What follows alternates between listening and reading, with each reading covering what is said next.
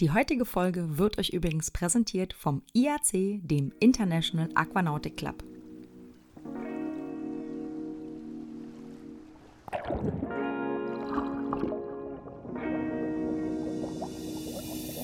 Hallo und herzlich willkommen bei Tauchen to Go, deinem deutschsprachigen Podcast bei akutem Tauchweh. Mein Name ist Anja Kuschel und ich bin die Gastgeberin. Ihr findet mich übrigens auch auf Instagram als AK Scuba sowie diesen Podcast unter Tauchen to Go. Nun aber viel Spaß mit meinem heutigen Gast. Der Sound sieht gut aus. Ja, okay. Frank, ich bin hier auf den Azoren. Für die Leute, die nicht wissen, wo die Azoren liegen, beschreib doch mal, wo man die Azoren findet auf der Landkarte. Gut, auf der Landkarte kannst du sie ganz einfach finden. Du suchst dir äh, die Iberische Halbinsel Lissabon und auf der anderen Seite vom Teich New York. Legst ein Lineal hin und dann kommst du irgendwann auf neun Felsbrocken, die da irgendwo sind und das sind die Azoren. Es ist genau die Linie. Genau dieselbe Ach, Höhe witzig. von New York und ungefähr ein Drittel des Weges von Lissabon bis nach New York. Also quasi wirklich mitten des Nordatlantiks. Mit, richtig mittendrin im Mittelatlantik und die Spitzen des mittelatlantischen Rückens. Das mit, okay, klingt spannend. Aber ich bin auch hier und das ist total schön. Und du hast mich auf einen Tauchplatz geschickt, den ich vorher noch nie so auf dem Schirm hatte. Und zwar die Alice Bank, die Princess Alice Bank. Warum ist die denn so besonders und was habe ich, also ich weiß ja, was ich gesehen habe, aber für die Zuhörer und Zuhörerinnen, was kann man denn da so Besonderes sehen? Ja gut, warum es besonders ist, damit fange ich mal an. Das ist gut. Äh, wie gesagt, wir sind hier die Spitzen des mittelatlantischen Rückens. Und wenn man sich jetzt mal auf ähm, Unterseekarten oder auf Navionics äh, den Meeresboden anschaut, dann siehst du, dass alles, was südlich der Azoren sind, äh, lauter Meeresberge, unter, unterseeische Berge. Und im Westen ist dann dieser mittelatlantische Rücken, das ist das größte Gebirge der Welt, was sich von der Antarktis durch den gesamten Atlantik zieht, äh, bis hoch nach hinter Island in die, in die Arktis. Das ist also ein großer Crack, ein, ein riesiges Gebirge und das ist das größte und längste Gebirge der Welt. Crazy. Und wir sind hier die Spitzen davon. Und alles, was südlich ist, da sind diese ganzen Unterseeberge und äh, einfach so Felsnadeln, die vom Meeresboden kommen aus 2.000, 3.000 Meter Tiefe. Und davon ist die Princess Alice Bank eine. Und jetzt kannst du dir vorstellen, äh, dass dort draußen im Nirvana, im Nowhere Land, Strömungen sind. Und diese Strömungen prallen jetzt immer auf diese Tiefseeberge. Und diese kalten Unterströmungen sind sehr nährstoffreich. Kaltes Wasser ist immer sehr nährstoffreich. Und Mag kaltes Wasser nicht. ja, aber das, das kommt jetzt halt mit diesem Upwelling an die Oberfläche und dann äh, mit, dem, mit der Sonnenenergie und der Sonnenanstrahlung äh, explodiert das Ganze und es gibt eine Nahrungspyramide. Äh, und das ist äh, dort einer dieser Stellen, wo das eben passiert, wo sich dann sehr viele kleinerer Fisch und niedere Lebewesen ansiedeln können. Und ähm, dann kommen halt die ganzen anderen und futtern. Und dann äh, beginnen da Symbiosen zwischen den Tieren. Und eine dieser Symbiosen ist halt, dass äh, die pelagischen Großfische, die da sind, zusammenarbeiten mit den Mobolas, die da sind.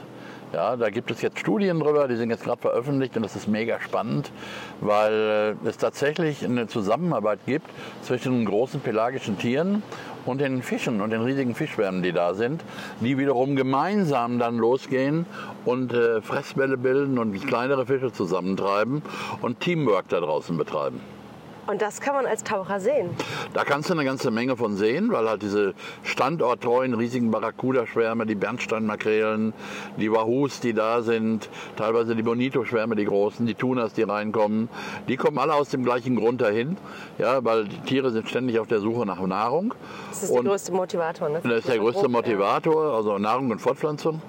Und wenn du jetzt schaust, dass alles drumherum im weiten Ozean mit Tiefen von 3000 Metern, das ist eigentlich eine Wüste. Eine riesige, riesige Wüste. Und wir hier mit unseren Tiefseebergen und den Azoren selber sind eine Oase.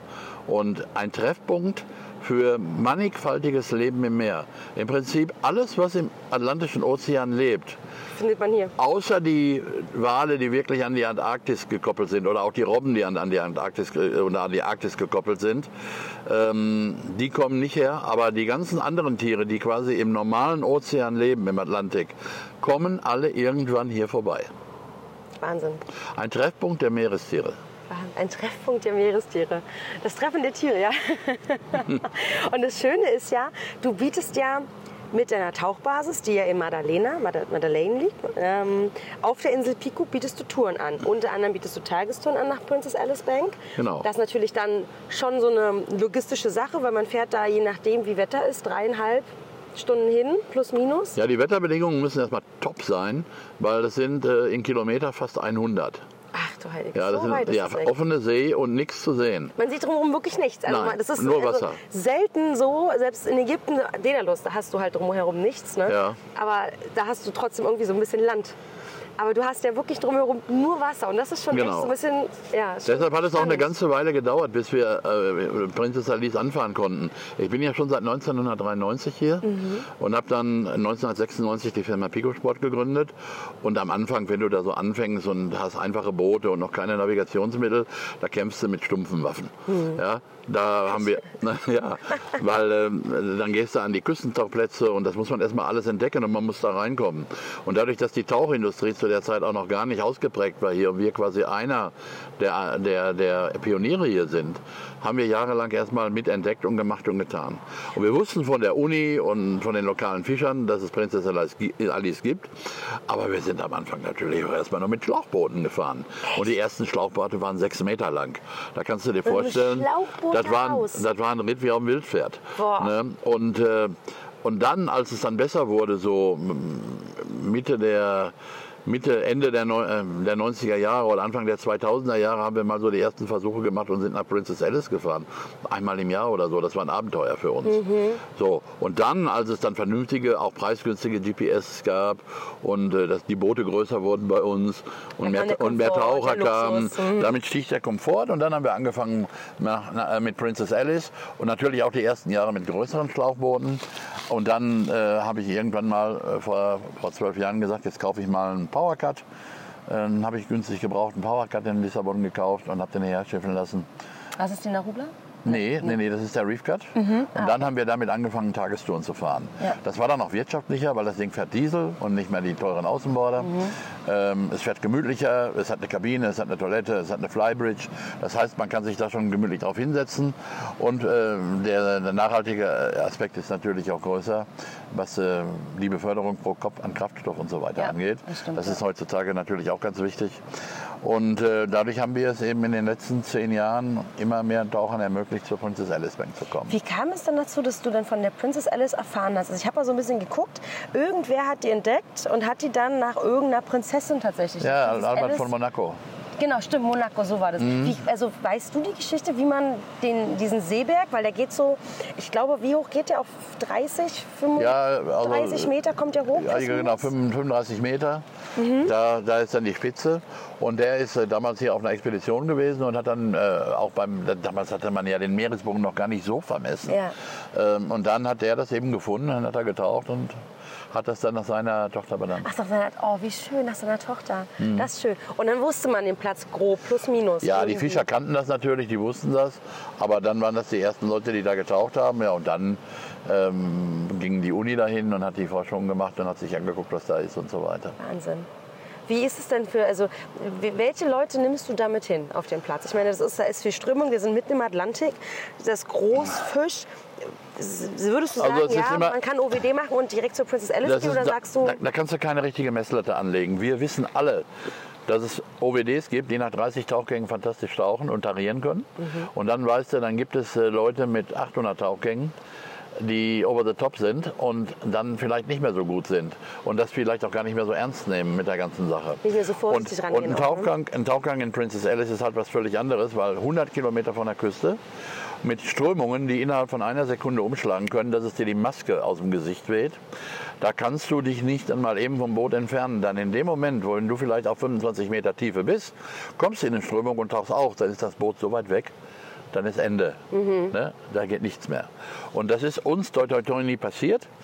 Äh, Und wir haben eben gesagt, wir, wir, nehmen, äh, wir machen mit allen Leuten, mit allen, die hierher kommen, erstmal grundsätzlich den ersten Tag zwei Tauchgänge von Land aus. Ganz gemütliche Tauchgänge hier von Pico kannst du mega geil tauchen gehen.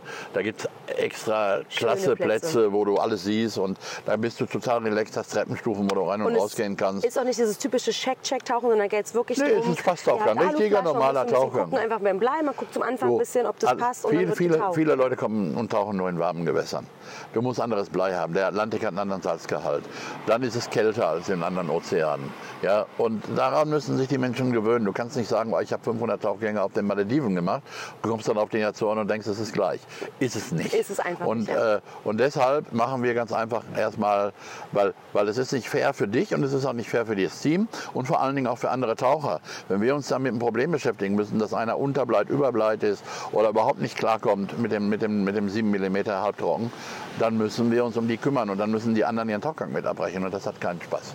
Deshalb, also mindestens einen Tauchtag äh, erwarten wir, dann gucken wir uns das an. Und dann kann der gute OWD genauso mit uns gehen wie der mega erfahrene AOWD mit Deep Dive Zertifikat.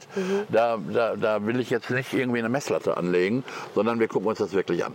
Und wir sagen dann auch teilweise Leuten, wo das gar nicht funktioniert, du, es tut uns leid, ihr könnt dann nur schnorcheln. Bei Princess Alice kannst du auch klasse schnorcheln. Genau, und- Genau. Und das heißt, wir bieten das gemischt an. Auf dem Boot können also durchaus auch Schnorchler dabei sein. Und die schnorcheln dann mit dem Mobilas, weil die Mobilas da echt bis an die Oberfläche kommen. Ha- und auch mit den miterlebt, Leuten okay. schwimmen. ne? Äh, das ist also äh, mega geil. So.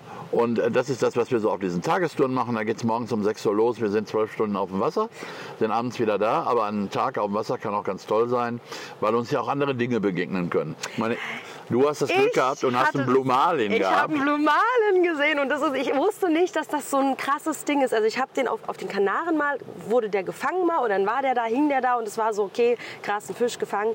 Und der Skipper, den du hast, der Emanuel, ich finde, den ist ein unendlich guter Skipper. Also an der Stelle einfach ein riesen Dankeschön. Einfach, dass der, der, also der sieht wahnsinnig viel. Also der hat nur gesehen, da ist was, rein, rein, rein, rein, rein und dann keep your equipment ready und dann mit, mit, mit Maske und Schnorchel und Flossen eigentlich gar nicht an. Und er hat tatsächlich es geschafft, dass der Marlin bestimmt 20 Minuten bei uns geblieben ist, weil er mit dem Boot langsam einen großen Bogen gefahren ist und der Marlin dann immer um uns rum ist. Das ist ähm, ich habe ein schönes Bild, wo der Marlin wirklich sehr schön in, eine, in so einer Bewegung ist. In so einer dynamischen Bewegung. Und der Charlie hat ein sehr schönes Bild von der Seite. Und das ist locker, also wir haben das jetzt verglichen auf den Bildern, der muss mindestens zweieinhalb bis drei Meter gehabt haben. Du, das kann, das ist also durchaus möglich. Riesenvieh. Und es ist, äh, andere Tiere begegnen uns ja auch. Ihr habt ja auch sogar kleine Schwertwale auf Princess alles gesehen. Stimmt, hatte ich auch. Ja, Na? also stimmt, das habe ich auch gesehen. Genau. Also und Schildkröten sieht man ganz häufig oder einen Mondfisch. Ja. Also da gibt es verschiedene Sachen, die man da sehen kann. Und äh, Wale, Delfine. Da gibt es also alles, was uns unterwegs äh, in die Quere Alles, was kommen es so kann. gibt, gab es da, genau. Ja, das war Ja. Also es ist wirklich, als ob das, und was ich persönlich schön fand, waren vor allen Dingen die Abends-Sessions oder, oder ganz früh morgens, weil das Licht dann besonders schön ist. Ne? Ja, wenn Weil du morgens um 6 Uhr losfährst und hast dann den Pico im Sonnenaufgang, das ist mega. Das ist Wahnsinn, ja, das ist Ja. echt schön. Ja. Also das sind, das sind dann die Tagestouren. Ja, und irgendwann, irgendwann einmal, dann kam mir die Idee, Mensch, äh, äh, Liverboards, weil, weil wir arbeiten äh, mit den Tauchveranstaltern zusammen, die auch auf äh, Kreu- Tauchkreuzfahrten spezialisiert sind. Und da kam natürlich die Anfrage, Mensch, warum könnt ihr kein Liverboard installieren? So, jetzt ist es bei uns so, unsere Tauchsaison ist drei Monate lang. Mhm. Ja, davon fällt uns vielleicht auch noch ein oder zwei Wochen wegen des Wetters aus, was hier in, der- im Mittelatlantik immer kommen kann. Und Princess Alice kannst du dann auch nur, auch nur zu gewissen Nur wenn es top ist, anfahren, nur wenn es ne? wirklich top Genau. ist. Ähm, und dann äh, habe ich mir überlegt, was kannst du tun? Ähm, der Markt ist heute natürlich so, dass es überall mega geile Liverboards gibt. Jeder kennt die Nautilus Explorer oder die exklusiven Dinger, die auf den Malediven rumschippern. Und die kosten Millionen von Euros. Und das lässt sich hier überhaupt nicht darstellen, Nicht weil, weil wir haben in drei Monaten Saison und äh, können, wir das nicht, können wir das nicht wieder reinfahren. Und ich glaube auch nicht, dass es hier Liverboards, dass wir hier Leute reinkriegen, dass wir 24 Leute jede Woche aufs Boot kriegen. Und dann bin ich halt hergekommen und habe gesagt, okay, ich gehe mal gucken, was es für schöne Yachten gibt. Und habe ähm, auf Mallorca eine Princess 60 gefunden, also 60 Fuß lange Princess. Das ist, wenn du dir so ein Ding zu Hause in den Hafen legst, bist du der König und sagst, jeder Mensch, der Bonzer hat eine Luxusjacht. So, dennoch muss man wissen, äh, dass eine Princess 60 ungefähr die Größe von Kabinen hat wie am Segelschiff. Das heißt, du gehst da nicht auf so ein Boot rauf und hast jetzt riesig viel Platz. Ganz im Gegenteil, wir mussten gucken, was wir mitnehmen und die Taschen, wo Ga- gab es zurück? ga- Ganz genau. Ja. Du, hast, du, kannst dich, du kannst also kein Wohnzimmer einrichten. Wir haben schon relativ viel Platz, gerade was den Aufenthaltsbereich aufgeht. Wir haben eine Essecke, wir haben vorne einen Salon, wir haben Mhm. Alles offen mit der Küche finde ich übrigens sehr schön. Küche, Flybridge, das ist alles da. Und äh, dann habe ich die 60 gekauft und habe gesagt, die ist für sechs bis sieben Personen. Haben noch eine dritte eine Bankkabine in eine Kabine eingebaut, sodass wenn wirklich eine Gruppe kommt, die sich kennt, Mhm. auch mit sieben Personen fahren kann, aber sonst sechs. Und du weißt ja, wenn, wenn du dann so ein Produkt neu etablierst, dann dauert es erstmal eine Weile, bis das im Markt ist. Und da gab es damals viel Kritik, weil die Leute gesagt haben, das ist kein Tauchleberboard, das ist zu klein. Weil eben diese Vorstellung war, äh, Mhm. Mein 20 Leberboard und ich will was Großes haben. So, und das ist eben hier anders. Aber es ist, äh, außer ein Katamaran, der von Fayalos noch fährt, die einzige Möglichkeit, um eben solche Erlebnisse zu haben. Über und Nacht auf nachts Princess auf der. Princess Alice Bank zu bleiben oder wirklich von morgens bis abends auf See zu sein. Sternenhimmel. Wir hatten ja wirklich einen klaren Himmel. Ich habe einen Sternenhimmel gesehen. Fotografieren ging nicht, weil dafür war es zu wellig. Ja. Aber es war unendlich schön. Ich habe auch nachts draußen oben geschlafen auf, dem, auf der Flybridge, Ja. weil es einfach so schön war. Und wir konnten morgens dann den Pico sehen, wie die Sonne aufgeht. Da ist, morgens hat der Pico eher weniger Wolken, nachmittags zieht er sich meistens Richtig. zu.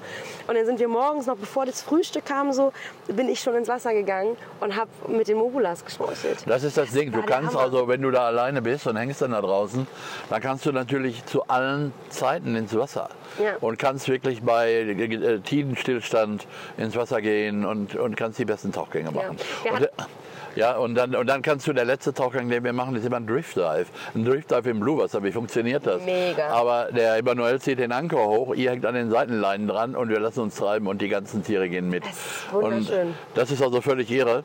Und äh, das lässt sich dann nur mit so einem Boot darstellen. Ja. Also so ein Boot, was immer noch irgendwo eine Viertelmillion kostet.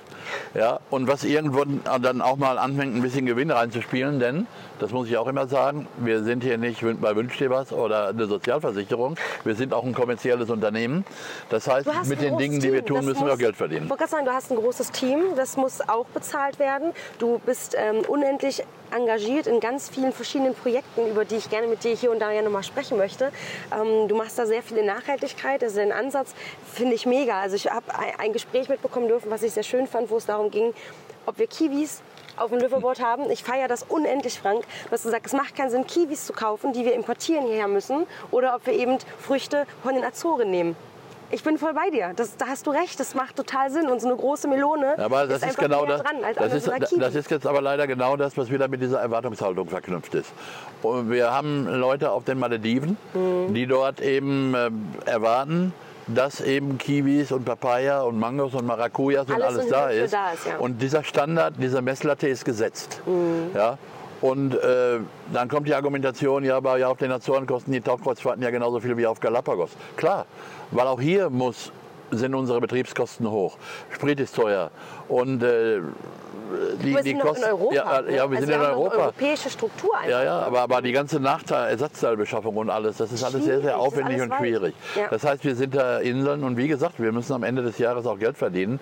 Denn wenn ich drei Monate die Boote betreibe, Versicherungen, Background-Stuff. Verkauf, das läuft alles ganzjährig, egal ob ich Mhm. vier, fünf oder sechs Monate fahre.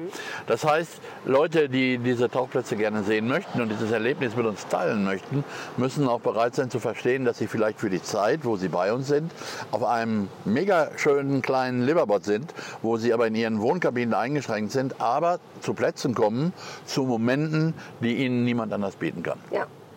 Und Princess Alice, ich habe mal geguckt, zählt mit unter die Top 10 an, an Plätzen. Ich hätte fast gesagt Top 5. Ja, also das kannst du sicherlich sagen. Die Artenvielfalt ist gewaltig. Und wenn du dir die anderen Tauchplätze anschaust, hier mit, mit dem Bacha Rosais oder diese ganzen Plätze, die, äh, Das war ein die, Platz. Die hier draußen sind, ne? Da waren, also da waren, Wie viele tausende Makrelen habt ihr, habt ihr um euch gehabt? Ich weiß es nicht, die kamen aber ständig wieder. Dann hatten wir einen riesen Schwarm Barracudas. Wir hatten einen riesen, also Brassenschwärme kenne ich. Und die sind auch hier und da schon groß. Ich, die sind von, ich weiß nicht von welcher Tiefe bis zu welcher Höhe sie waren. Das war wie eine Wand Brassen. Das war so, wow, so viel Fisch. Und das liegt ja mit der Sonne, das flunkert ja so schön. Das sieht so, So. schön aus, ne? Ja. und das sind alles Plätze, die haben wir uns im Laufe der Jahre erarbeitet. Und das Schöne ist, dass die azorianische Regierung jetzt gerade nachzieht mit der WETS Foundation Mhm. und 30 Prozent der azorianischen Gewässer unter Naturgebietsschutz stellt. Oh, nicht dein Ernst. Das ist jetzt im Moment in der Mache. Wahnsinn. Das heißt 30 Prozent. wie- Da werden genau das? diese Sachen mit der Uni zusammen, werden quasi im Moment ausgelotet, wo sich was lohnt. Wir haben ja hier die Condor Bank, die als erstes fürs Heutauchen bekannt war. Mhm. Auf der anderen Seite von Fayal, 22 Meilen von Madalena, wo das Leben in den letzten 15 Jahren komplett wiedergekommen ist, weil die Condorbank geschützt ist, aber die ist 300 Meter tief. Ah. Aber da haben wir die ersten Eintauchgänge gemacht. Müssen wir mittlerweile nicht mehr, weil wir hier am Pe de Sosa, f- fünf Meilen von Madalena, einen Megaplatz haben, wo wir zu 99 Prozent der Zeit Das, immer die Haie das ist dieser rankriegen. Platz, der so quasi, ich weiß nicht, ich habe das gestern nur mitbekommen, als der Lukas Müller darüber erzählt hat. Das ist so eine Kante auf 200, die Mhm. Ja. nochmal abfällt auf 800 und Genau. dann nochmal runtergeht. Und genau da kommt Genau. an, dieser Riff, an dieser Riffkante. An der Riffkante ziehen die Haie entlang da unten und sind auf der Suche nach Tintenfischen. Insbesondere die Blauhaie sind immer auf der Suche nach Kalamaren. Und äh, wenn wir von oben, äh, dazu muss man jetzt, jetzt, wenn wir schon aufs Heitauchen gehen, dann Ja. spreche ich auch darüber. ähm, wir, wir, wir füttern die Haie nicht an, sondern wir chammen. Und man muss wissen, dass der Blauhai nicht nur ein Jäger ist, sondern auch ein Scavenger, also ein Aasverwerter.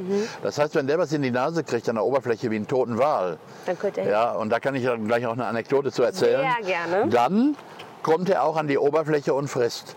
Und da gibt es tolle Verhaltensweisen, die man da beobachten kann, weil der Blauhai frisst über der Oberfläche, wenn er am toten Wal Mhm. nagt. Ah, krass. Ja, weil äh, dadurch die Sonneneinstrahlung das Fleisch über der Wasseroberfläche viel schneller verwest als unter der Wasseroberfläche. Und das schmeckt mehr, ja. oder was? Der, Das, das mag der dann mehr, dieses Nee, das ist einfach einfach herauszukriegen. Guck mal, wie kriegst du aus. Stell dir eine Flasche vor. Beiß mal in eine Flasche rein. Mhm. Ja. Ist fast nicht möglich. Ja. Das heißt, es muss, wenn du eine feste oder eine feste Birne beißt, Ja. da muss schon ordentlich zubeißen können. Aber solche Zähne hat ja der Hai nicht. Der Blauhai hat ja nun sein Gebiss unterm Kopf und der muss ran und hat an den Seiten der Zähne, die sind rasiermesserscharf. Das heißt, wenn er was Großes hat, beißt er was rein und dreht sich hin und her, so wie man einen Cookie Cutter Shark kennt und schneidet quasi was raus. Und das geht bei dem verwesten Fleisch, was weich ist und buttery, ja. an der Oberfläche wesentlich leichter als unter Wasser. So, und das haben wir da beobachtet. Wir haben das für Blue Planet 2 gefilmt. Mhm. Die Aufnahmen habt ihr bestimmt gesehen. Im Blue Planet 2 war ein Teil über den Mittelatlantik. Und da waren die Aufnahmen von uns dabei, wo wir einen verwesten einen toten Pottwal gehabt haben. Das- Und, dann, und diesen toten Pottwal habe ich dann auf 700 Meter später versenkt. Das ist ja auch verrückt. Ne? Also, das, also ich habe mit, der- mit dem Lukas gestern darüber gesprochen und er meinte, diese Szenerie hast du sitzend an deiner Basis innerhalb von kürzester Zeit organisiert. Ja. Willst du das ganz kurz? Wir, wir crashen hier gerade von Thema zu Thema, das ist aber egal, weil Ja, das ist mein Podcast, ich kann machen, Ist ja möchte. sobald die Leute, die dazuhören, Spaß daran haben, ist es ja okay. Ich hoffe. Also, äh, das war damals, wir waren äh, verpflichtet von Blue Planet 2 und äh, wollten hier Pottwale und verschiedene andere Sachen filmen. Und als der Jonathan Smith, das war der, der Koordinator, der das Ganze koordiniert hat, zu uns gekommen ist, dann sind wir hier zur Regierung gegangen, brauchten Sondergenehmigung und, und, und. Und einer der Punkte, die auf dieser Liste standen, und das war der letzte, war Sink a Dead Whale. So, jetzt ist natürlich die Frage, jetzt mal, wo kriegst du einen toten Wal her? Das ist ja ganz So, hochgegriffen. Ganz hochgegriffen. Und äh, wir können natürlich auch, wir wollen natürlich auch keinen abschießen. Also haben wir dann mal gesagt, okay, wenn das dann passt, ist das die Zugabe. Das war im Mai. Mitte Juni geht das Telefon, ruft der Sekretär hier vom, vom, vom, vom Naturschutz an und sagt, Frank, you want a dead whale? We have one. We have one. Da war äh, leider ein trauriger Umstand, hatte die, die Speedfähre, die die Inseln verbindet, einen Finnwal gerammt und hat den aufgeschlitzt mit den Stabilisatoren an der Seite und hat den mitgeschleppt bis nach der Serra. Der hat dann davor gegangen, der war tot, war ausgeblutet dann. stunk wahrscheinlich auch, Und ne? dann mussten wir ein Thunfischboot organisieren, was den toten Finnwal von Tercera 70 Meilen wieder bis nach Pico zurückzieht. Mhm. Dann haben wir den toten Wal über den Ozean geschleppt, weil das U-Boot, was dann nachher diesen Wal unter Wasser filmen sollte, ist in Fayal und hat nicht den Radius, um bis nach Tercera zu fahren. Mhm. Gut, und dann haben wir mit dem Wal an der Oberfläche gearbeitet und haben mit dem Nuno Sa, mit meinem Kumpel Nuno Sa, der Unterwasserfilmer, haben wir da gefilmt, gemacht, getan, mit Drohne, mit allem drum und dran und sollten dann den, den Finnwal versenken. Der war aber mittlerweile, dadurch, dass der Körper aufgerissen war, schon so matschig, dass ich keine Kette mehr an der Fluke äh, befestigen konnte. Die, die, Te die Technik war, wir haben uns hier diese Wassertanks, die man hinten auf dem Pickup packen kann, diese 1000 Liter Dinger mit dem Stahlgestell drumherum. Ja. Hat bestimmt jeder schon mal gesehen, der über Land gefahren ist. Davon haben wir uns zehn Stück gekauft, haben die oben aufgeschnitten und haben dann da äh, Metallstruktur reingemacht und haben die mit Beton ausgegossen. Das waren unsere Senk Versenkgewichte, krass. unser Tauchblei. Ja. Und dann haben wir eine große Kette gehabt, die dann mehrfach um die Fluke mit Schäkeln festgemacht, befestigt wurde. Und dann dann ein langes ein Seil, wo wir dann quasi diese Betonklötze wie eine Perlenkette aufziehen können. Das machst du natürlich nicht vom Tauchboot. Nee, nee. Da brauchst du schon einen Kran dafür. größere, ja. Und wir haben hier Sandboote, die den Sand am Meeresboden abpumpen. Und die haben einen riesigen Bagger dran, der mehrere Tonnen heben kann, um es vom Boot an Land zu baggern. Und so ein Ding habe ich gechartert. Und hab dann haben wir dann da drauf gestanden mit der ganzen BBC und mit allen und haben dann äh, versucht, da die per wie, eine, wie die Perlenkette die Gewichte auf, die, auf, die, äh, auf, auf den Wal aufzuziehen. So, das ging aber nicht, weil die Fluke schon so weich war, dass es äh, sich ablöste. Sondern mussten wir den Wal einwickeln wie eine Roulade und haben quasi Seile genommen. Hi, how are you doing? Hi. Ja, dann haben wir den eingewickelt wie eine Roulade und haben dann daran alles festgemacht und haben den versenkt. Ja. Es war leider schlechtes Wetter an dem Tag, äh, als er versenkt werden musste und das U-Boot konnte für drei Tage nicht raus. Und an dem Wal war ein Ping befestigt, ein akustisches Signal, was dann nach drei Tagen nicht mehr ging. Dann haben die angefangen, den Wal zu suchen und konnten ihn nicht finden, konnten ihn nicht finden und haben die Bilder zu uns an die Oberfläche übertragen. Und irgendwann sehe ich eine ungewöhnliche Anzahl von Krabben und die Tiefseespinnen unter Wasser. Und ich sage, Leute, fahrt mal dahin, wo die Krabben sind. Dann haben die eine Wanderung gefunden von Krabben. Wie so eine Ameisenspur im Haus. Ach, nicht dein Ernst. Ja, genau, musst dir vorstellen, eine Ameisenspur im Ja, Haus. nur Dann sind die dann quasi in, äh, in die Fahrtrichtung, in die Wa äh, Richtung gefahren und haben einen riesigen Haufen Krabben gefunden. Verrückt. So, und äh, dann hat das U-Boot das einmal kurz aufnehmen können. Aber dadurch, dass wir den eingewickelt hatten, wie Rouladen, hingen überall Seile rum und das war zu gefährlich für das U-Boot. Das heißt, die konnten dann da nicht weiter filmen. Die sind dann zwar später nochmal dahin gefahren und haben, äh, es ist, da gibt es auch National Geographic Artikel darüber, wie das komplette Skelett am Boden liegt. Das, das haben sie dann gefunden. Und dann war es das erstmal mit unseren Tiefseeaufnahmen. Ja. Und dann, äh, Monate später, im August, äh, einer meiner Skipper ruft an und sagt, Franka, have a dead sperm whale. Und dann haben wir hier draußen, kannst du sehen, auf der Spitze, wo ihr zum Tauchen wart, in Punta Rosales, da Ja. schwamm ein toter Pottwal rum. Ach, krass. Der wahrscheinlich von kleinen Schwertwalen getötet worden war. Ähm, und äh, dann haben wir den Wal hergezogen mit unseren Booten und haben die BBC angerufen. Dann sind die mit der ganzen Crew wiedergekommen. Nochmal? Alles aktiviert und haben dann nach zehn Tagen hier in Crisauvelia auf 700 Metern Tiefe den Wal nochmal versenkt. Mhm. Und das war Spielberg. Jurassic Park. es hätte nicht besser in Szenerie gesetzt werden können. Der ist runtergekommen, ist auf die Seite gefallen, der Kiefer offen, nichts zu sehen von Betonklötzen und von der Ja. Kette. Die haben 25 Tauchgänge mit dem U-Boot da gemacht und wir haben äh, beim Runtersetzen schon äh, Kameras laufen gehabt, also beim absinkenden Pottwal und dann nach 27 Minuten die ersten sechs Kiemenhaie gehabt, die angefangen haben Und das sind riesige Brecher. ne? Sieben, acht Meter war Haie. Und als dann das U-Boot kam, da gibt es auch, das findet ihr, wenn er auf YouTube, ähm, Submarine Attacked by äh, Six Gill Sharks. Ist jetzt quasi eine Beschreibung, wenn die Leute jetzt Es nämlich das gibt, hören. gibt es Clips, also Six Gill Sharks, äh, Attacked Ubo, äh, Submarine, Azores, Rebico Foundation. Da seht ihr dann, wie wirklich das U-Boot rankommt und die, auch die ganze Crew völlig excited ist und sieht, wie dann plötzlich von diesen Riesenhaien welche auf die schwimmen und mit dem Kopf in die Kuppel knallen. Krass, habe ich gesehen. Wahnsinn. Und äh, das ist dann irre. Und dann aber nach ein paar Minuten hat das aufgehört, haben sie kapiert, wir sind kein Fress-Competition nach Mhm. und haben uns in Ruhe gelassen. Und dann ist dieser, sind die Aufnahmen gemacht worden und die sind natürlich in die, die National Geo also in die BBC His Natural History Geschichte eingegangen.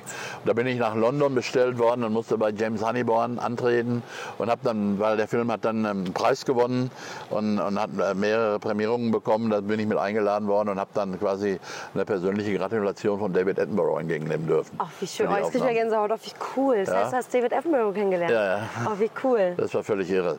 Also das war, das war eine schöne Geschichte. Und seitdem arbeite ich immer noch mit dem Team zusammen. Die sind dann aufgekauft worden. Diese ganze Crew, die Blue Planet 2 gemacht hat, die diese Szene gemacht hat, die sind aufgekauft worden von Netflix und haben eine eigene Firma, Wild Space Productions. Und mit denen haben wir jetzt im letzten Jahr drei Monate wieder mit Nuno Saar gefilmt. Da kann ich jetzt schon mal sagen, Leute, im November 23 kommt auf Netflix eine Serie über Unterwasser, also was Blue Planet 2 noch in den Schatten stellen wird. Da haben wir bahnbrechende Aufnahmen gemacht von Walhaien, die mit Thunfischen zusammen äh, Schnepfenfische jagen. Wahnsinn. Und da sind unter anderem Aufnahmen dabei von 200 Bluefin-Tunas, die aus der Tiefe geschossen kommen, mit 70 Stundenkilometern, wo wir alle gedacht haben, die Tiere gibt es nicht mehr. Die sind weg, die sind tot. Ach, echt? Ja, weil so große Bluefins hast du jetzt seit zwei Jahrzehnten hier nicht mehr gesehen. Wahnsinn. Und wir, wir haben da so das Glück gehabt, dass vier Tuna-Arten da am Fressen waren. Und als dann die Bluefins aus der Tiefe gekommen sind, haben die alles zerschossen da oben. Und die anderen Tuna sind nur noch stiften gegangen, auch aus Angst um ihr Leben. Und äh, der Nuno sei von, dem, von einem Bluefin zwei Meter aus dem Wasser katapultiert worden. Ach, nicht dein Mit Ernst. 70 Kilometer, Gott sei Dank, in die Flasche gerammt worden. Ach du Heiliges. Ja, aber, aber gut, alles klar, nichts passiert. Aber äh, das Boot, der Emanuel war wieder dabei, Ja. ist dann rein in den Fressball, der so groß war wie das Fährgebäude und hat dann den Muno rausgezogen. Und die Aufnahmen, die dabei entstanden sind, wir haben es zwei Tage später nochmal bekommen, sind so genial, da werdet ihr alle staunen, da glaubt keiner, dass die real gemacht worden sind. Wahnsinn. Dass da der, der Nuno sah mit einem unserer Sicherheitstaucher, mit dem Ed, Ed das ist ein Megataucher gewesen, der drin letztes Jahr bei uns gearbeitet hat, der, der war dabei und das waren einfach nur Megasachen.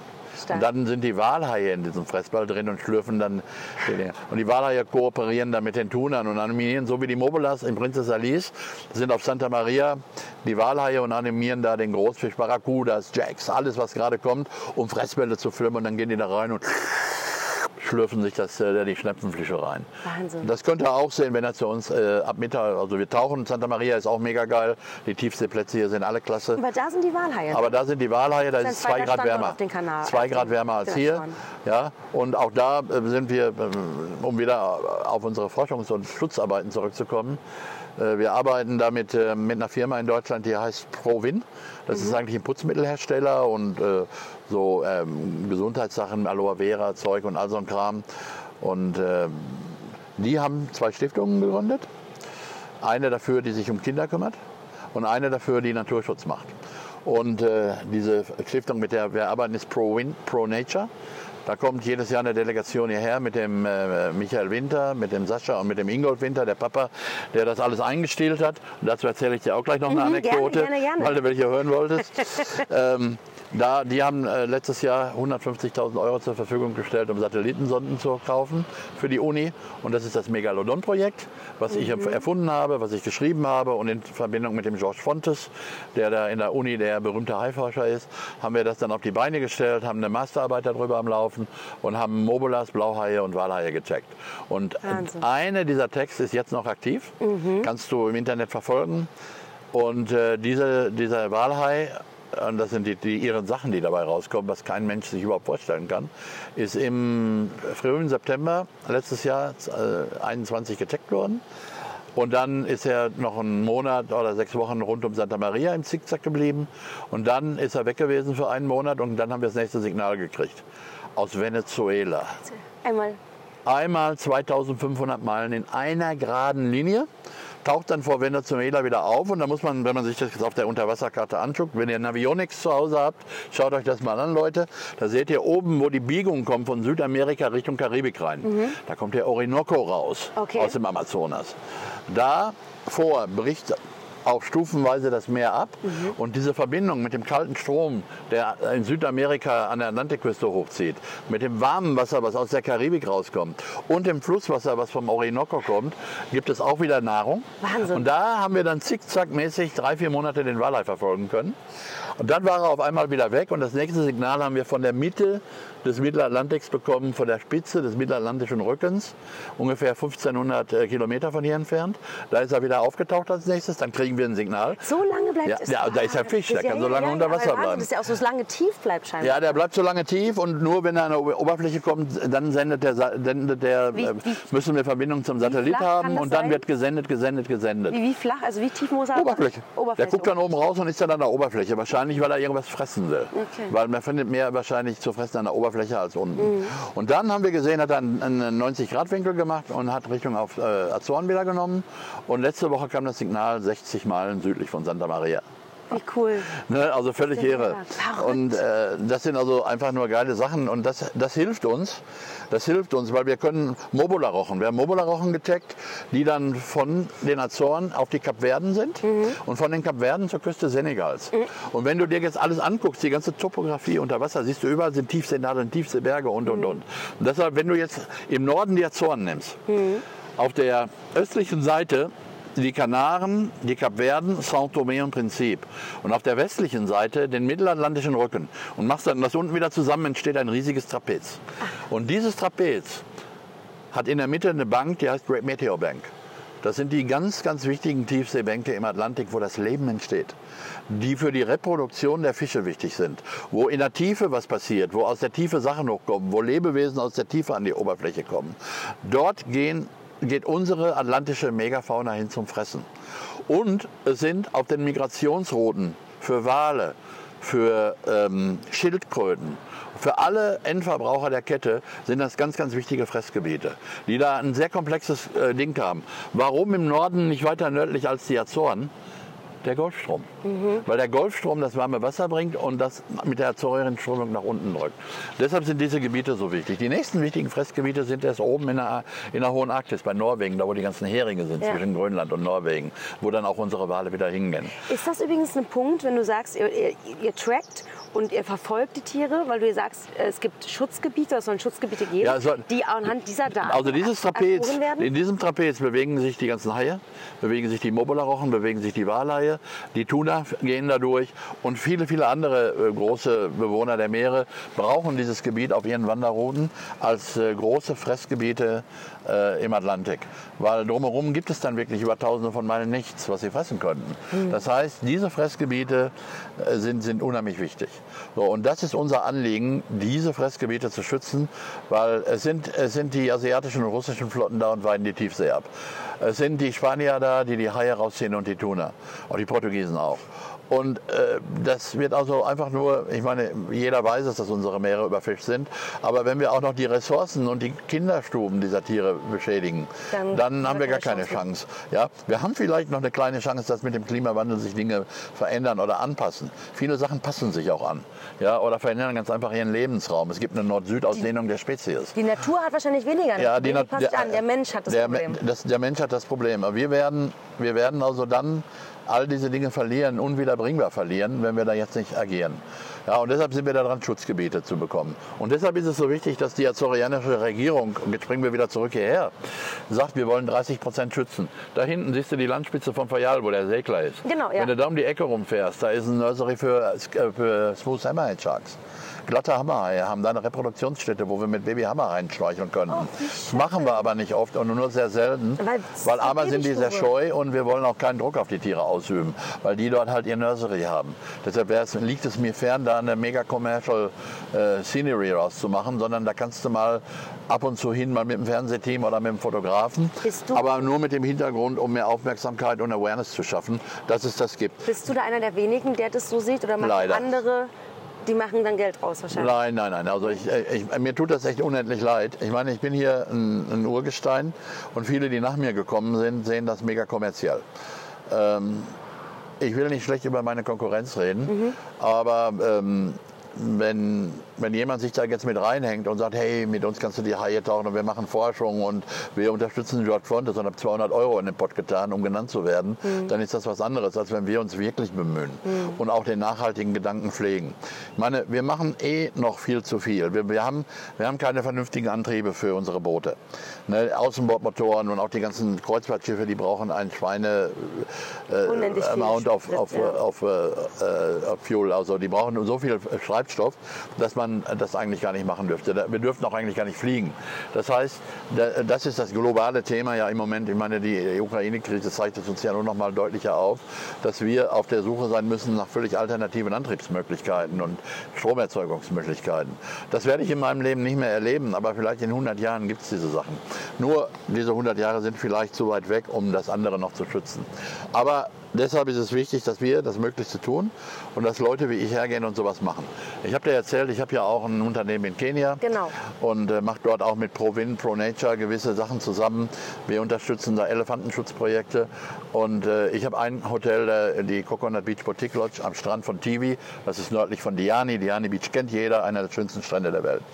Die Riffe, die wir dort vor der Tür haben, haben Korallen, die weitgehend unbeschädigt sind vom Klimawandel. Korallen, die sich angepasst haben an den Klimawandel, weil dort immer das Riff flach trocken fällt und dadurch immer wenig Wasser drüber war und immer die starke Sonneneinstrahlung die da haben war. Ja versucht, ähm, so Hybridkorallen zu machen, weil mhm. sie dann eben diese starken Korallen genommen haben, genau. um mit anderen zu kreuzen.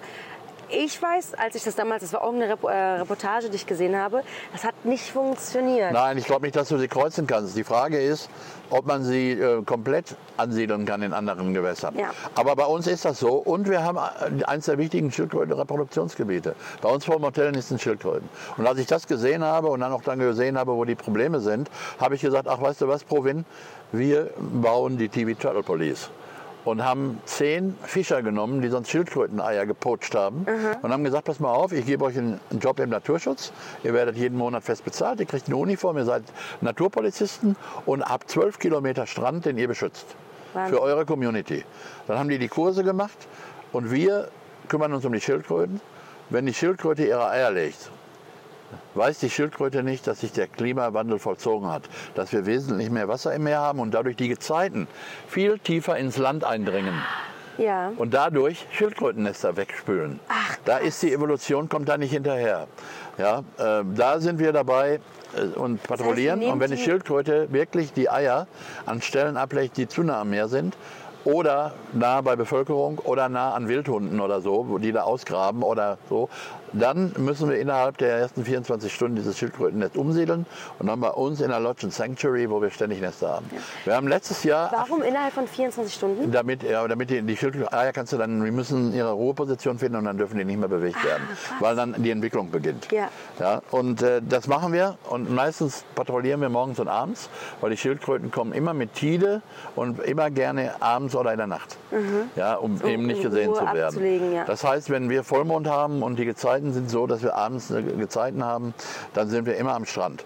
Und dann legen wir sofort diese Schildkrötennester um, morgens früh, und sind immer unsicher im, im Sanctuary. Und wir sehen auch, wann sie anfangen zu schlüpfen, weil dann einfach der Sand einsackt, weil da Luft, die Luft aus den Eiern geht. Mhm. Die Schildkröten sind schon als Lebewesen unten und dann bricht das ein. Und dann wissen wir, in den nächsten zwei, drei Tagen passiert Und wir heben auch aus, wenn wir sehen, das passiert nichts oder es kommen nur ein paar raus. Nach, nach, Dann dann, hol, dann heben wir aus, aber nur, wenn wir wissen, jetzt können Ist sie es nicht mehr. soweit? Vielleicht ist es oben zu schwer oder es hat Ja. geregnet, der Sand ist zu schwer und dann holen wir noch welche raus. Dadurch haben wir dieses Jahr bei zwei von den seltenen Olive Ridley Schildkröten zwei Nester retten können und haben über 100 Olive Ridley Schildkröten ins Meer gekriegt. Aber von diesen ganzen Schildkröten, von diesen, so eine Schildkröte liegt um die 100 Eier? Um die 100, um die 100 Eier Und und alle, und alle zwei? 14 Tage.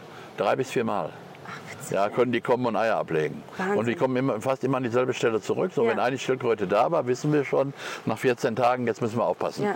Es geht wieder los. Ja. Und äh, naja, letztes Jahr fast 100 Nester. Wahnsinn. Ja, also äh, ungefähr 9000 Schildkrötenbabys letztes Jahr lebend ins Meer gebracht. Und das machen wir, das ist dann auch mein Projekt, was ich, was ich habe. Wir haben eine Stiftung in Kenia, die Maisha Marugada Foundation, wo wir Nach deiner Tochter benannt? nach meiner Tochter benannt, ja. Und ähm, da, da machen wir also auch andere Dinge. Wir haben jetzt ein Eselprojekt angefangen. Ein Eselprojekt. Ja, wir haben Esel werden also in, in, in Afrika von Chinesen aufgekauft und äh, geschlachtet und zu Wurst verarbeitet. Oh, ja, da ist China ganz stark.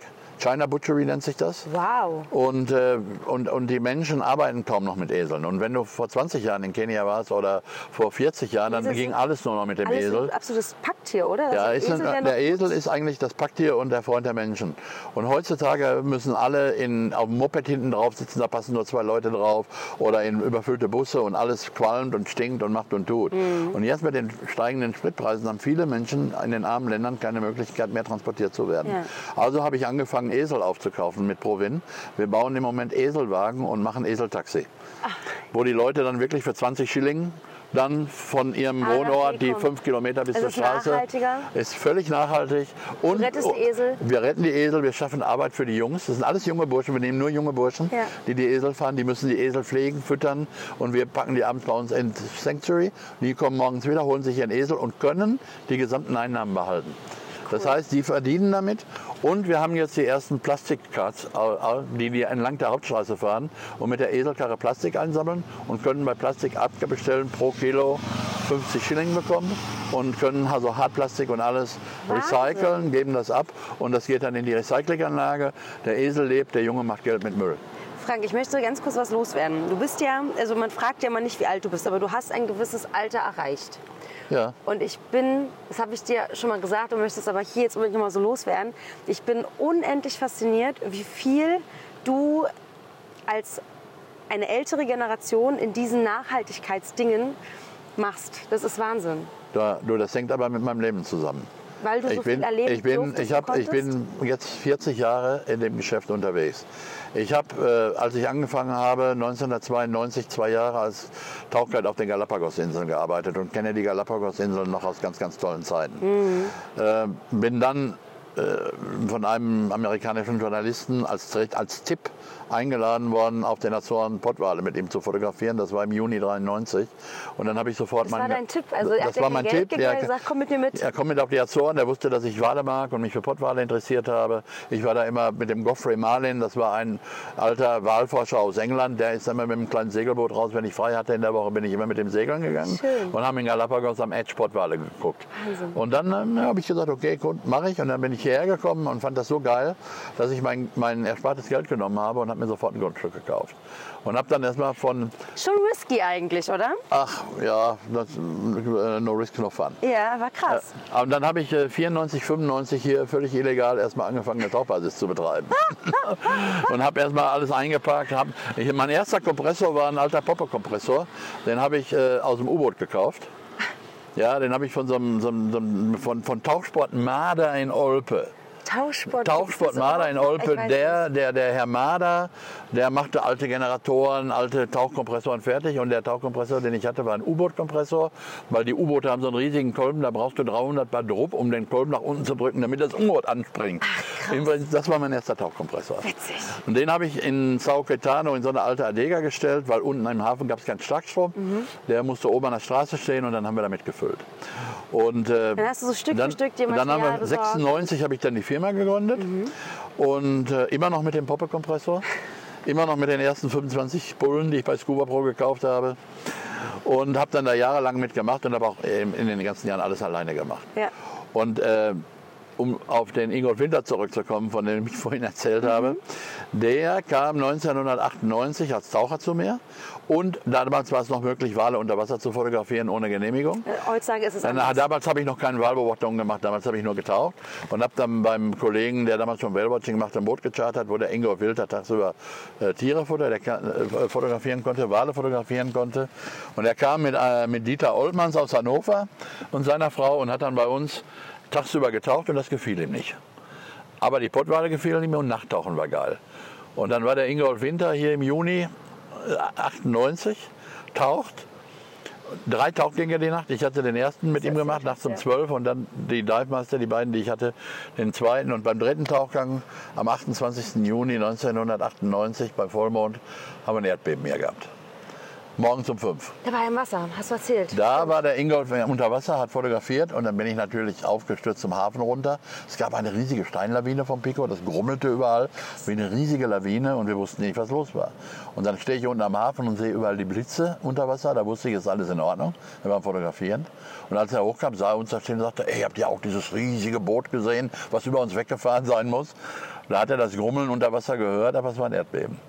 Und dann ist er hinterher tatsächlich untersucht worden ähm, und er hat Studien mitmachen müssen, weil, an ihm dann unter, weil er dann Interviews geben musste als einer der wenigen Personen, die mal beim Erdbeben unter Wasser waren. Ja. Und von 1998 kannte ich den halt und der Ingolf Winter kam dann, ich glaube, wann war das? 2014, 2015 wollte nochmal die Wale machen, dann mit offizieller Genehmigung hatten wir das organisiert. Da war er auf der Serra. Wir sind von der Serra aus losgefahren und haben uns wieder getroffen. Und in dem Urlaub haben wir dann beschlossen, weil er hat 2000, 1998 seine Firma angefangen, Provin, und hat mir von einem Putzlappen erzählt mit einer Million Kilometer fahren. Und da denkst du natürlich, was ist das für ein Bekloppter? Ne? Eine Million Kilometer fahren im Putzlappen. In einem einzigen. Heute heißt das Ganze, dieser Putzlappen Millionending und ist eines der bestverkauften Putzlappen in Europa. Echt, ja? Und putzt wirklich, weil die so, irgendwie so Spezialfasern haben, kann er in Poren reingehen, machen und tun. Mhm. Und diese ganzen Produkte, die er entwickelt hat, die sind so geil. Dieses Provinzzeug ist auch umweltschützend bis zum geht nicht mehr, weil du quasi, wenn du so ein, so ein Putzmittel hast, das heißt Alleskönner, Mhm. äh, dann nimmst du nur eine Kappe von und gibst das ins Wasser und kommst endlos damit aus. Und Provin hat als erster deutscher Hersteller ähm, äh, rifffreundliche Sonnencreme entwickelt. Ja, die nicht nur das Hawaii-Abkommen, sondern auch das Tongo-Abkommen in, äh, in, äh, respektieren. Das heißt, da sind überhaupt keine Stoffe mehr drin, die schädlich für Korallen sind. Das ist ja toll. Ja, und die haben äh, eine, eine- Hautschutzcreme, die in recycelten Plastik von was aus dem Meer gefischt wurde, machen die so Töpfchen von, wo Ja. das drin ist. All so ein Kram. Und in, involvieren sich hier in tausend Sachen. Und wenn ich die anspreche, hey, ich habe da was Neues, lass uns mal drüber reden oder reingucken, machen die das. Die haben Bienenwagen in Deutschland. Ne, weil Bienen sind in Gefahr. Die haben Voll. zig Bienenwagen stehen, die hingefahren werden, wo gerade Blüte ist, um, um zu bestäuben, Wusstest- um Fruchtbäume zu bestäuben. Da steht ein Provin-Bienenwagen mit Provin-Bienen. Cool. Wusstest du übrigens, dass ähm, das mit den Bienen ein Problem ist, dass Leute glauben, dass sie sich Bienen, also Blumen kaufen, damit Bienen dort essen. Und das sind aber eigentlich dann Blumen, die die Bienen gar nicht mögen. Mhm. Das heißt, die Leute glauben, dass sie was tun, aber die Biene denkt sich, ja, aber das steht gar nicht auf meiner Speisekarte. Ja, also. Auch verrückt, ne? Also es gibt tausend Sachen, die, die in, in, der- in der Natur zu machen sind. Naja, und halt diese Provin-Leute kümmern sich drum. Ich bin froh, weil ich sehe mich als Bindeglied dazwischen. Mhm. Ja, ich, ich bin ja selber nicht derjenige, der da äh, große Summen ausstellen kann für den Naturschutz, sondern ich kann nur die Ideen geben oder Leute arrangieren und Projekte betreuen und, und, und. Du bist ein Fadenzieher, was das angeht. Bitte? Du bist ein Fadenzieher. Ja, ja, genau. Ich habe ein riesiges Network, äh, ein weltumspannendes Netzwerk, habe auf der ganzen Welt Bekannte und gucke auch viel hinter die Kulissen.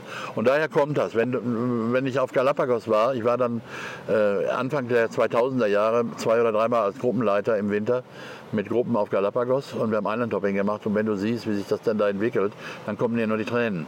Was mit den ganzen Haien passiert oder was an Land passiert. Äh, Also selbst solche Plätze, die ja eigentlich so krass geschützt sind. ja, nein, nein, nein. Die ist nicht. Wenn du nach Porto Ayora gehst, Porto Ayora äh, ähm, auf Santa Cruz, das war früher ein kleiner Ort, da gab es eine Kneipe, da war ich Champion im Bierdosen zerquetschen. Wenn wir vom Liverboard wieder kamen, von dem Katamaran, ne, dann konnte ich Bierdosen mit der Hand zerquetschen und habe in der Disse, Hände. habe ich in der Disse umsonst gesoffen damals. Disse. Aber wenn du das dann heute, wenn du das dann heute siehst, wie groß das geworden ist, überall rennen Katzen rum. Ne, Katzen ist, äh, entschuldigt Leute, wenn ihr jetzt zu Hause eine Hauskatze habt, die meine ich nicht. Aber da, die Unverantwortlichkeit der Katzen auf der Welt ist so enorm. Katzen machen 90 Prozent der Vögel platt, die an Land brüten. Ja, hier, hier auf Pico haben wir landbrütende Meeres, äh, die, äh, ähm, die Gelbschnabelsturmtaucher. Und äh, wenn wir, wenn wir tote Vögel finden, die sind noch nie aus dem Nest gekommen, das sind schon Katzen. Von Katzen, ja. Und wir sammeln die ab und zu ein, weil die wiederum zur Uni gehen, werden aufgeschnitten. Und dann findest du in den toten Vögeln, die noch nie selber auf dem Meer waren, Plastikmüll. Weil die Eltern sie damit. Weil die Eltern das fischen und denken, es ist ein Fischchen. Also die Kette ist endlos. Ja. Und das hat mich immer wieder motiviert zu sagen, wir, wir, wir werden das ganze Ding nicht aufhalten können. Nee. Ne? Dass wir auf 5 nach 12 sind, das ist mir sonnenklar. Und das ist auch eigentlich den wichtigen Leuten auf der Welt klar. Wir können es nur verlangsamen. Wir, wir leben in einer Hochphase der Artenvielfalt auf unserer Erde. Aber wir arbeiten auch mit Höchstgeschwindigkeit daran, diese Hochphase abzusegeln. Ja, ich habe jetzt ein Bild gesehen, ein Video, und den hat mir ein Freund geschickt ein- jetzt neulich, wo ein äh, Orang-Utan auf einem gefällten Baum sitzt und der Bagger kommt und der Bagger bekämpft den Orang-Utan mit seiner Schaufel und schubst den von seinem Baum runter. Dann sitze ich zu Hause abends und denke und heule und denke nur, was bist du für eine kleine Nummer und für ein armer Wicht, du kannst nicht helfen. Ja, wenn ich sowas sehe, weil das sind dann die visuellen Bilder. Ja. Wenn du die Ränder des Urwalds brennen siehst und weißt, wie viele Tiere da in der Minute alleine sterben, Reptilien, Schlangen, seltene, Flö seltene Frösche, sowas, ja. die Insekten, die wieder wichtig sind, damit die Vögel sich ernähren können. Äh, Was da alles passiert. Ja, ich bin, als ich auf Galapagos gearbeitet habe, 1990 habe ich einen Typen kennengelernt, der sagt, ich habe eine Lodge im Urwald aufgemacht, komm, ich lade dich ein. Und ich hatte jede dritte Woche frei und bin dann ab und zu zum Festland geflogen. Da hat der Pedro Benesses, der hat mich eingeladen, dann sind wir in den Urwald gefahren. Da sind wir damals im Urwald auf Straßen gefahren, die mit Bitumen, mit flüssigem Bitumen gespritzt war, damit es nicht staubt. Weil die Ölfirmen damals schon da Öl abgesaugt haben im Urwald und da war einfach nur auf den Straßen flüssiges Bitumen. Dein ganzes Auto kannst du hinterher, das kannst du gar nicht sauber machen. Ja, du kannst nicht auf der Ladefläche mitfahren und nichts. Wir sind einen Teil auf der Ladefläche gefahren, ich sah aus wie geteert und gefedert. Das war damals schon so. Und das ist ja, wenn du das dann heute überlegst, so. wie, wie, wie, das, wie sich das alles, die Ölbarone, die Sojabarone, die Palmölbarone, all diese Sachen, das ist nicht aufzuhalten. Und da sind auch wichtige Leute dabei, die wieder gerade in diesen Ländern mit ihren Familien damit verbandelt sind und einfach in Power sind. Ja? Und äh, das kannst, das kannst du nicht Da ist so viel aufhalten. Geld hinter, So. viel Macht hinter. Ne? Da ist zu viel Macht hinter und es gibt auch viele Leute, die sagen, was stört uns, dass wenn die Natur platt ist. Wir müssen unsere Länder erlernen, wir wollen selber reich werden, wir haben Verantwortung den Menschen gegenüber und all diese Sache ist. Schwierig. Guck dir die Attenborough-Dokumentation an, die letztes Jahr auf BB, äh, im Netflix gelaufen ist. Wenn wir unser Leben nicht umstellen, haben wir keine Chance. Das geht mit dem Ernähren los. Ja, die ganzen Rinder, die auf der Welt sind. Wir müssen unsere Haustiere anders behandeln. Wir müssen zusehen, dass viele, viele, viele Katzen wegkommen. Es ist leider so, Katzen müssen leider weg. Straßenkatzen, ja. Ja, also die dürfen, wenn du sie im Haus hältst und das alles kontrolliert ist. Ich weiß, dass viele Leute jetzt zuhören, die mich kennen und sagen, was ist das für ein Arschloch, ist doch kein Tierschützer. Das ist nicht so. Die Katze draußen in der freien Wildbahn ist ein Schädling. Und es gibt viel zu viel zu viele. Ja, und leider, leider ist es so, da muss man dann diese falsche Tierliebe einfach mal abwägen Man und muss sehen. reflektieren ein bisschen. Man muss reflektieren und muss sagen, äh, diese ganzen Tiere, die draußen sind, die müssen weg. Ja, und du kannst da nicht alle Katzen einfangen. Ne? Du musst, wir haben in Kenia bei uns in der Lodge auch Katzen, weil die die Ratten weghalten. Und keiner will eine Ratte im Restaurant sehen. Aber meine Katzen sind jetzt alle kastriert und, und sterilisiert. Ja? Also da kommt nichts nach. Da kommt nichts nach. Und wenn ich mir irgendwo einen Hund kaufen will, dann hole ich mir einen aus dem Tierheim und gehe nicht irgendwie zum Rassenzüchter und muss dann irgendwie so ein Tier, was dann nach fünf Jahren krank ist, Was weil es extrem überzüchtet ist. ist, ja. Leute, da, da, da, da kann ich also wirklich nur appellieren, Leute, denkt da zweimal drüber nach, was ihr macht. Haustiere, alles gut und Da schön. Habe ich voll, voll Verständnis dazu, aber dann irgendwo die Katzen, die in freier Wildbahn sind, ja, die irgendwo in diesen, so wie hier auf den Azoren, auf den Galapagos-Inseln oder irgendwo rumlaufen, auf irgendwelchen Inseln, wo einfach die Natur sich dagegen nicht wehren kann und keine Mittel hat, bei bodenbrütenden Tieren, Hm. dann, äh, dann muss da ganz einfach was passieren. Und dann muss man leider sagen, dass es wichtiger ist, dass diese Spezies, die da jetzt bald ausstirbt, und von der Katze gibt es ja nun wirklich genug, da müssen wir sehen, dass die Katzen wegkommen. Hm. Ja, oder fangt sie alle und sterilisiert sie und dass sie dann natürlich aussterben auf dieser Insel. Hm. Aber im Prinzip müsstest du diese ganzen Inseln komplett bereinigen. Krass. Also da gibt es sehr viele Da habe ich noch Aspekte. nie so drüber nachgedacht. Weil Ja. du sagst, macht das total Sinn. Ja. Ja, ja, es ist leider und das macht mich hilflos. Und manchmal redest du ja auch den Mund fusselig, weil die Leute dafür kein Verständnis haben. Ja. Ne, ich habe hier, äh, vor ein paar Jahren war eine, eine Kundin da, die hatte bei uns hier in der Anlage Madrugada, hat die gewohnt, da laufen wilde Katzen oben. Ja, dann füttern die drei Wochen lang die Katzen, solange bis sie da sind. Die Katze sitzt da. Und dann kommen sie zu mir und sagen so, ihr müsst euch jetzt weiter um die Katzen kümmern. Und ich sage, nein, wenn ihr die Katze weiter am Herzen liegt, nimm sie mit. Nimm sie mit nach Hause, pack sie in die Wohnung. Ja, aber das kannst du doch nicht sagen, du machst doch hier auf Naturschutz, das ist doch alles nur ein Lippenbekenntnis und falsch. Nein, ich sage genau umgekehrt. Ich sage, dein Füttern dieser Katze und dann auch noch, die kriegt jetzt ihre Babys und die werden alle gefüttert. Ich sage, lass sie doch sterben. Wenn die in einer freien Wildbahn leben würde und die Katzen Muss nicht durchbringen kann, dann ja müssen die kleinen Futter. Katzen aussterben. Ja. Aber drück mir jetzt hier nicht sechs Katzenbabys aufs Auge, wo ich sage, da finde ich keinen Abnehmer hierfür und ich kann sie auch nicht in freie Wildbahn entlassen, weil sie unsere Vögel kaputt macht. Hm. Ne? Warum gibt es auf den Azoren so, so wenig neue Vögel? Es gibt Spatzen, es gibt Spatzdrosseln und es gibt eine Bussardart. Hm. Ja? Aber warum entwickeln sich die Kanarienvögel hier? Waren sie ausgestorben, weil die Katzen sie platt gemacht haben. Krass. So, warum entwickelt sich das nicht weiter? Weil das kommt dadurch zum Stillstand. Hm. Die Weiterentwicklung kommt dadurch zum völligen Stillstand. Und das kann nicht sein. Ja. Das kann nicht sein. Ja, aber da, bei den ganzen Problemen, die wir haben in der Welt, mit den Kriegen, die jetzt laufen, mit den Energiekrisen, ja, wo wir Kohlekraftwerke wieder einschalten und Atomkraftwerke, da bleibt auch gar keine Zeit, sich über solche Sachen Gedanken zu machen. Mhm. Und deshalb danke ich dir, dass ich hier in deinem Podcast heute die Möglichkeit habe, My Point of View mal mit den Menschen da draußen zu teilen und vielleicht einfach nur einen, einen Anstoß gebe.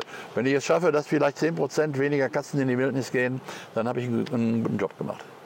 Ich danke dir, dass du dir Zeit nimmst, weil ich weiß, du normalerweise immer sitzt und alle drei Minuten dein Telefon klingelt, weil was zu organisieren ist. Und du hast dir unendlich viel Zeit genommen. Da danke ich dir sehr für. Nein, sehr, sehr gerne. Ich bin froh, ich bin froh, dass du hier bist und ich bin auch froh, dass wir jetzt hier ähm, eine Verbindung bekommen zum IAC, äh, weil wir den Menschen dadurch einfach ermöglichen können, nicht für viel Geld zu tauchen und äh, günstige Tauchkurse zu machen mit einer ehrlichen Leistung.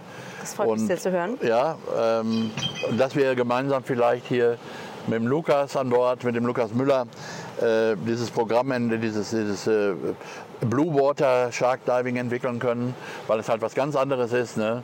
Viele Leute fühlen sich gegängelt, weil sie an einer Strömungsleine hängen. Andere sagen, Mensch, super, ich habe die Hände frei und kann fotografieren. Ja, das sind auch ganz neue Erfahrungen, aber sie sind sicher.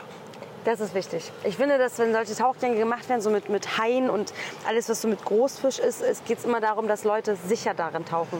Und dass das ähm, der Rahmen, dass der Rahmen, der da stattfindet, sicher ist. Das versuchen das wir, das versuchen wir hier und äh, äh, da versuchen wir unser Bestes zu geben.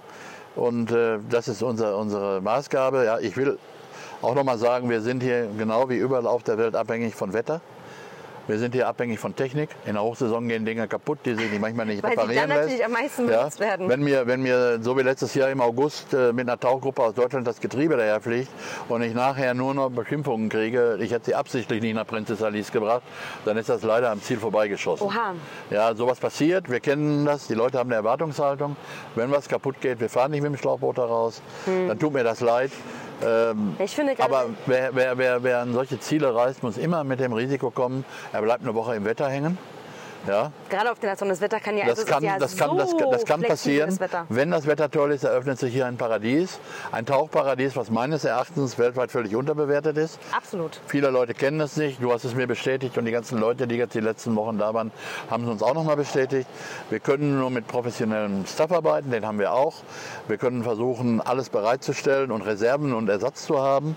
Da sind wir auch ständig dran und deshalb klingelt bei mir auch alle drei Minuten das Telefon. Also wirklich konstant. Ich habe mit dir schon also mehrere Gespräche geführt und das, du bist sehr, sehr oft viel am Telefon. Aber es ist ja auch mal ständig irgendwas. Ich meine, du hast ein großes Team um dich rum. Hier laufen sehr viele Taucher durch jeden Tag. Taucher, Whale-Watcher, wir haben Mietwagen. Ich wollte gerade sagen, die Wir haben Wohnungen zu vermieten. Es ist ne? wirklich und, viel, wenn, was da und, und, und, und, und es ist ja so, wenn, wenn im, in, in Apartment 3 die Klopapierrolle zu Ende ist, dann ging bei mir das Telefon. Ne? Es ist so, genau, ja. Aber gut, nein, ich mache das ja auch gerne. Ich bin so viele Jahre im Tourismus und ich würde es nicht weitermachen, wenn es mir nicht Spaß machen würde. Mhm. Und ich werde es wahrscheinlich auch so lange machen bis zu dem Tag, wo ich umkippe. Nur da kann jeder sagen, Frank, äh, das war super, er ist happy gegangen. Ja. ja und das wäre so mein Wunsch. Ja, und äh, ich möchte versuchen, das eben auch über das Einbinden der Taucher in unsere Projekte und äh, junge Biologen zu haben, die bereit sind, dieses Wissen weiterzutragen, die hier teilweise ihren Sommer auch als Volontär opfern Ja, und am Haie, die Haie vermessen, vermissen, Haie ne? vermessen und schöne Briefings auszuarbeiten. Auch da bin ich immer wieder das Bindeglied. Ich arbeite die Sachen nicht selber aus. Ne, ich habe das Megapolon-Projekt ausgearbeitet und schiebe das dann an und dann müssen die anderen machen. Das ist wichtig für mich. Aber ich verstehe mich in der äh, äh, Key Position. Ja, in, in, in, in, als Bindeglied, ja, in der Schlüsselrolle, da immer wieder die Fäden zu ziehen und auch diesen jungen Biologen die Möglichkeit zu geben, an den Endverbraucher zu kommen und dann auch über Podcasts wie diesen oder über Fernsehberichte diese Sache nach außen zu bringen. Wer also Bock hat, mit uns zu tauchen, ein bisschen was für Naturschutz zu tun, etwas über die ganze Sache zu lernen, nachhaltig zu sein, äh, jeder, der kommt, unterstützt uns indirekt. Jeder, der uns direkt unterstützen möchte, kann uns kontaktieren. Wir haben für das Megalodon-Projekt ein Spendenkonto. Wer für die Schildkröten in Kenia was tun möchte, wir haben eine Stiftung in Kenia. Ihr könnt Spendenquittungen von uns bekommen. Wer am Jahresende noch zu viel Geld hat zu versteuern, kann das gerne bei uns spenden. ja, wir bedanken uns bei Provin. Ich bedanke mich bei Delma, äh, Uhrenhersteller. Die haben eine Sonderedition Azoren Blue Shark aufgelegt Ach, echt, ja? und haben da eine Sonde gespendet.